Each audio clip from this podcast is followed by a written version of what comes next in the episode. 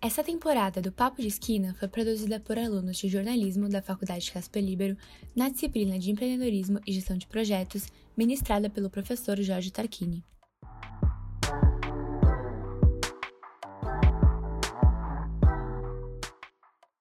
Tendência no mercado da comunicação, os aplicativos de notícia vêm cada vez mais se tornando relevantes tanto para os consumidores quanto para os veículos de comunicação.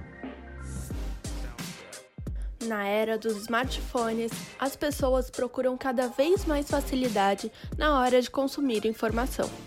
Por isso, aplicativos vêm ganhando relevância e alguns jornais brasileiros já investem no formato.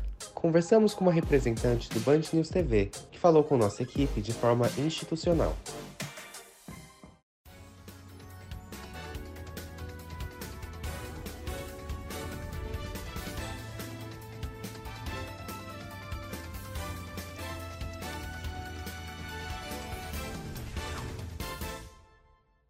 Eu sou Beatriz Luiz e está começando mais um Radar de Negócios.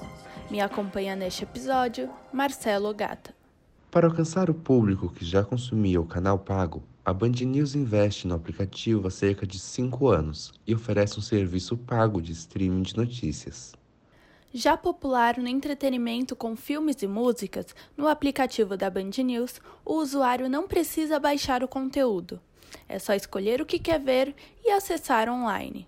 E o formato vem cada vez mais agradando os consumidores quando foi criado o aplicativo do Band News TV, cerca de cinco anos atrás. A principal motivação é para as pessoas poderem ter acesso às nossas notícias aonde elas estiverem, o horário que elas estiverem, mesmo se elas estiverem longe de uma televisão. Nós fizemos um estudo entre os aplicativos dos nossos maiores concorrentes internacionais. A gente levou em consideração também o aplicativo do L'Equipe, que é um aplicativo francês que foi muito uh, premiado alguns anos atrás, que é específico para esporte. Então a gente levou em consideração esse aplicativo e também de alguns concorrentes internacionais.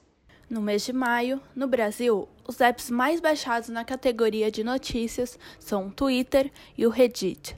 Os veículos jornalísticos ficam um pouco atrás, liderados pelo G1, Panflix e CNN. Pelo mundo, os veículos com apps de maior destaque são a CNN, BBC News e The New York Times. A tendência de investir em aplicativos pode ser vista no mercado da comunicação entre vários veículos jornalísticos, e a motivação da Band News foi aproveitar a oportunidade de mercado. Eu acredito que os apps são uma nova tendência no jornalismo, porque é uma maneira fácil e intuitiva do usuário poder acessar a informação da onde ele estiver e a hora que ele quiser. Basta ele acessar o celular dele para receber e ler as informações e as notícias que ele quer. Ao mesmo tempo em que os aplicativos trazem a facilidade de consumo de notícias a qualquer momento, uma das principais preocupações dos desenvolvedores é a acessibilidade do app nos mais variados dispositivos. E como o aplicativo da Band News se preocupa com esse aspecto?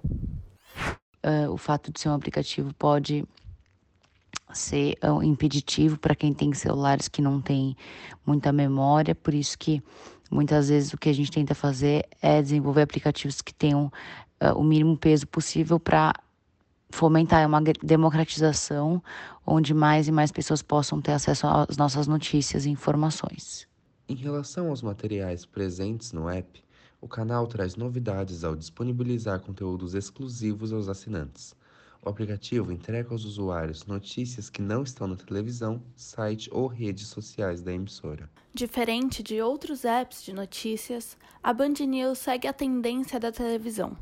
Investe principalmente nos vídeos para satisfazer seu público-alvo. Hoje os vídeos são os principais conteúdos do aplicativo porque a gente uh, entende que o nosso telespectador interage muito bem com vídeos on demand, por isso que a gente foca em vídeos, mas existe uh, uma estratégia desenhada para também existirem notícias escritas.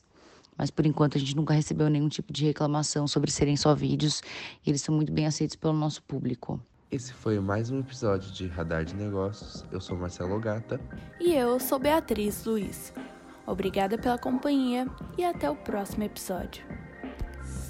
Esse episódio contou com entrevista por Laura Slobodnikov e Carolina Zenzen, Roteiro por Beatriz Luiz, Sofia Bernardes, Letícia Tiossi e Clara Swiden.